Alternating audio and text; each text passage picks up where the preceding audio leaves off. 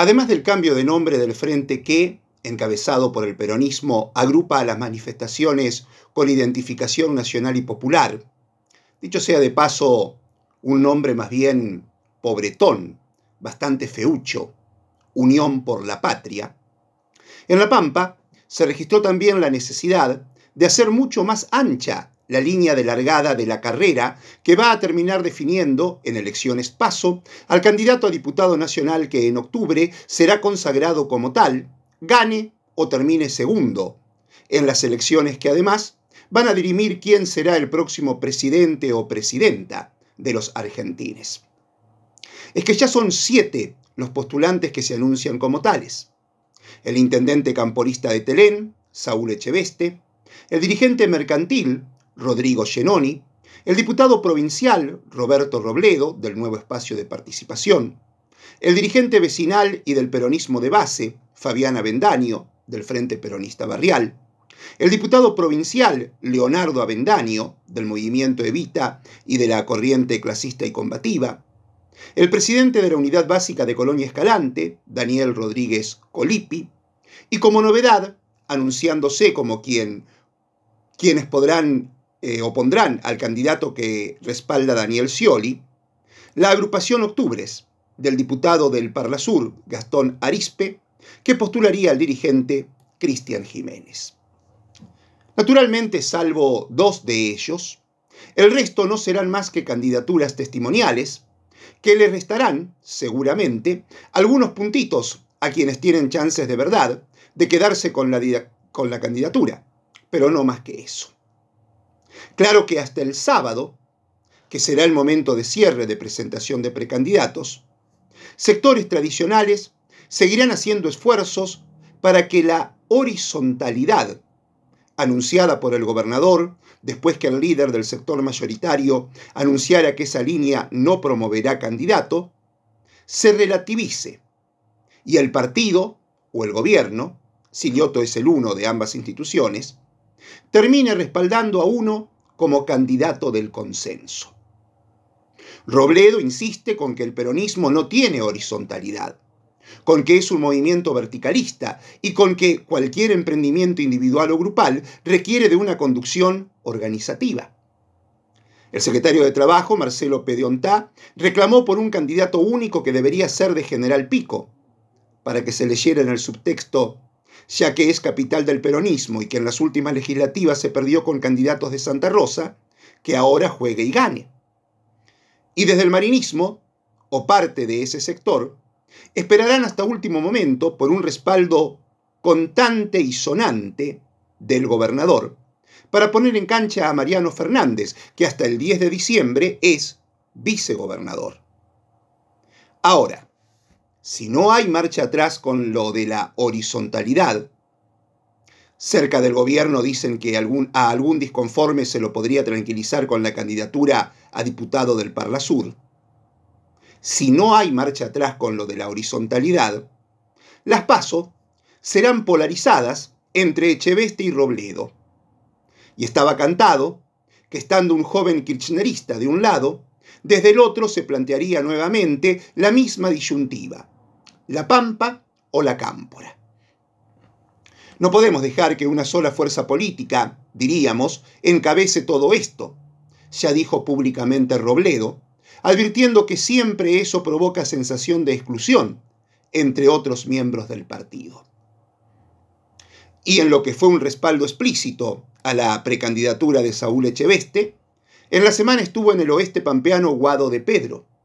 Y estuvo buena esa visita porque quien podría terminar siendo presidente, convengamos que todavía mucho hay por resolver dentro de Unión por la Patria para que en principio sea precandidato, pero quien podría terminar siendo presidente, tuvo que poner las patas no en el barro, sino en la tierra reseca del río que Mendoza nos tiene secuestrado. Guado fue clave para frenar la construcción de Portezuelo del Viento cuando Nación laudó en contra de la ejecución de la obra, solicitando la realización de un nuevo estudio de impacto ambiental regional e integral sobre toda la cuenca del río Colorado. Y ahora vino y dijo, respecto a Alfredo Cornejo. Hubo un dirigente que propuso escindir Mendoza del resto del país. Eso no es posible. Somos un país federal bajo una misma bandera y debemos acordar para el manejo de un recurso tan básico y estratégico como es el agua. Esto, lo dijo Guado de Pedro, en clara alusión a quien será el próximo gobernador mendocino, que causó polémica en 2020 al asegurar que Mendoza debía separarse de la nación.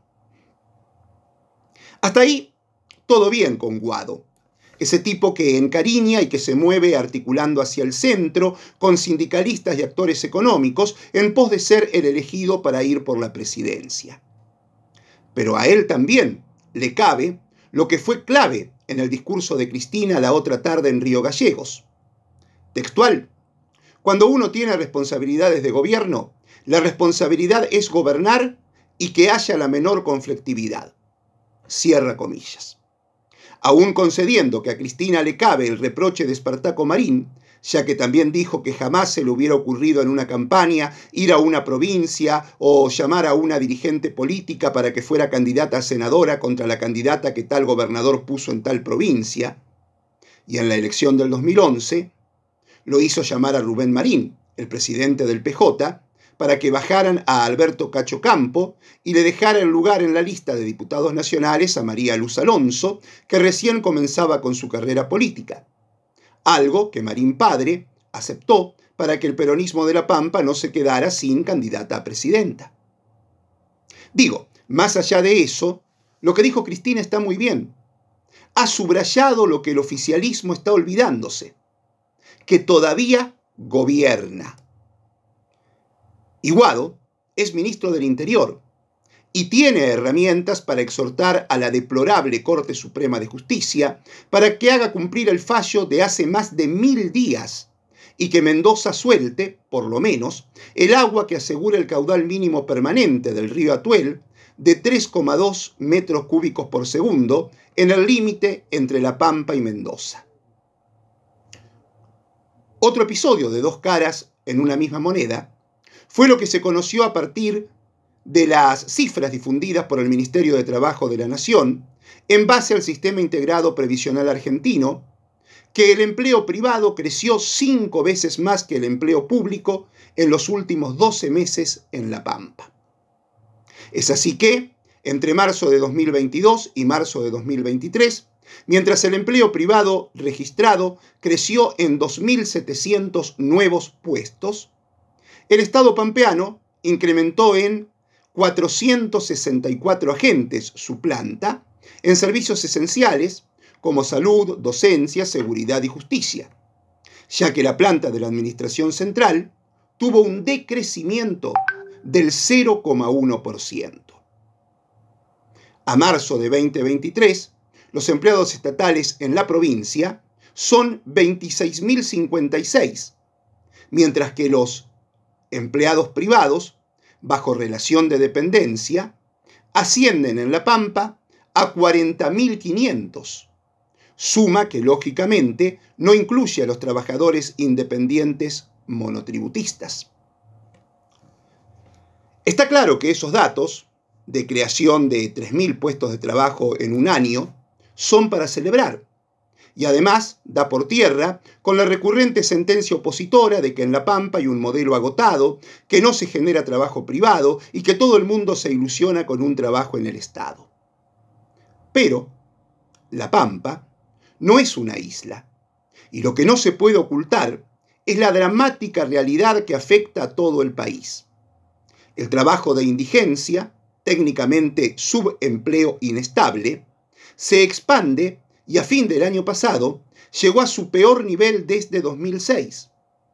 Según un trabajo de especialistas de la Universidad de Buenos Aires y de la Universidad Católica Argentina, la cantidad de ocupados pobres es del 27,3%.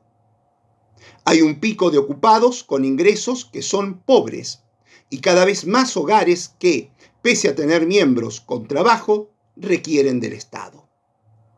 Los sueldos son muy bajos y la carrera contra la suba de precios es inviable. Y ni que hablar de los ingresos de los trabajadores en negro. ellos cobran un 30% menos que los que trabajan en blanco.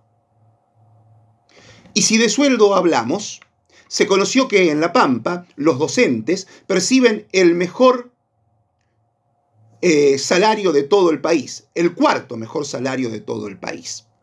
Y los especialistas destacaron que los incrementos salariales obtenidos por los docentes pampeanos, por el gremio en la mesa paritaria, empataron a la inflación.